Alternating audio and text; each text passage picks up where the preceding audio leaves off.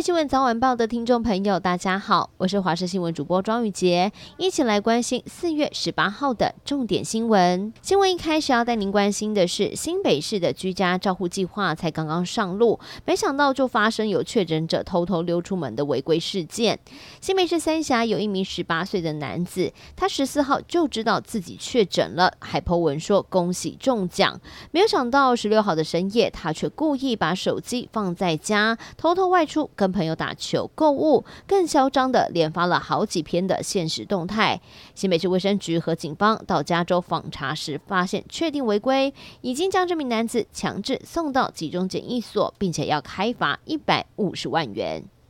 疫情持续升温，人民保姆确诊的人数也越来越多了。新北市瑞芳警分局表示，奥底派出所十七号的中午在辖区查获了一名窃盗通缉犯的李姓男子。这名男子他进行侦讯之前，先在警方设置户外侦讯区来进行快筛，随后就进去侦讯区，而快筛试剂竟然是出现阳性的反应，因此立刻通报救护车前来，在警方的介护之下，就把他载往医院进行 PCR。大的裁剪，而稍早也确定 PCR 呈现阳性确诊。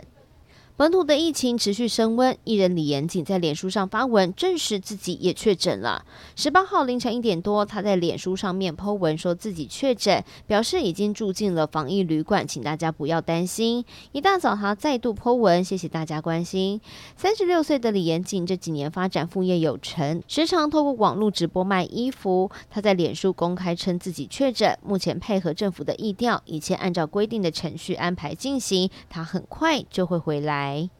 还要来关注的是，台铁工会不满交通部不撤回周四就要审查的台铁公司化条例草案，因此动员了一万两千多名的员工五一劳动节不加班。交通部长王国材表示，安全改革人命关天，会再沟通，但是周五会公布公路的运输因应计划。而另外，指挥中心也公布了二十二号起打三剂疫苗才能出团，是让旅行业者痛批措手不及。经过协调之后，航空公司可以退退费，但是王国才说，和旅宿业的退费问题还要再讨论。发生在两年前，高雄凤翔消防分队出勤的时候，水箱车被一辆联结车撞上，造成了一死四伤。张姓的肇事司机最后是被以过失致死罪判刑两年。高雄高分院审酌他认罪，以三千四百多万元的和解，并缓刑五年。对于这样的结果，重伤的消防员赖统生太太无奈表示。赔偿多少已经不重要了，而是肇事司机至今仍欠他们一个道歉。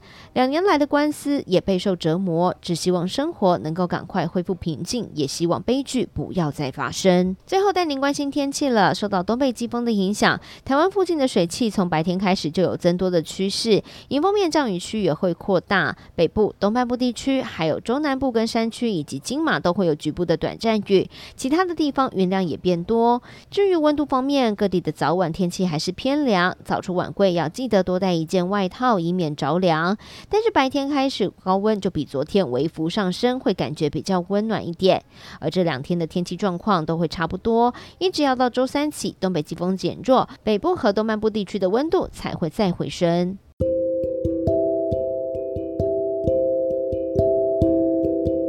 以上就是这一节的新闻内容，非常感谢您的收听，我们下次再会。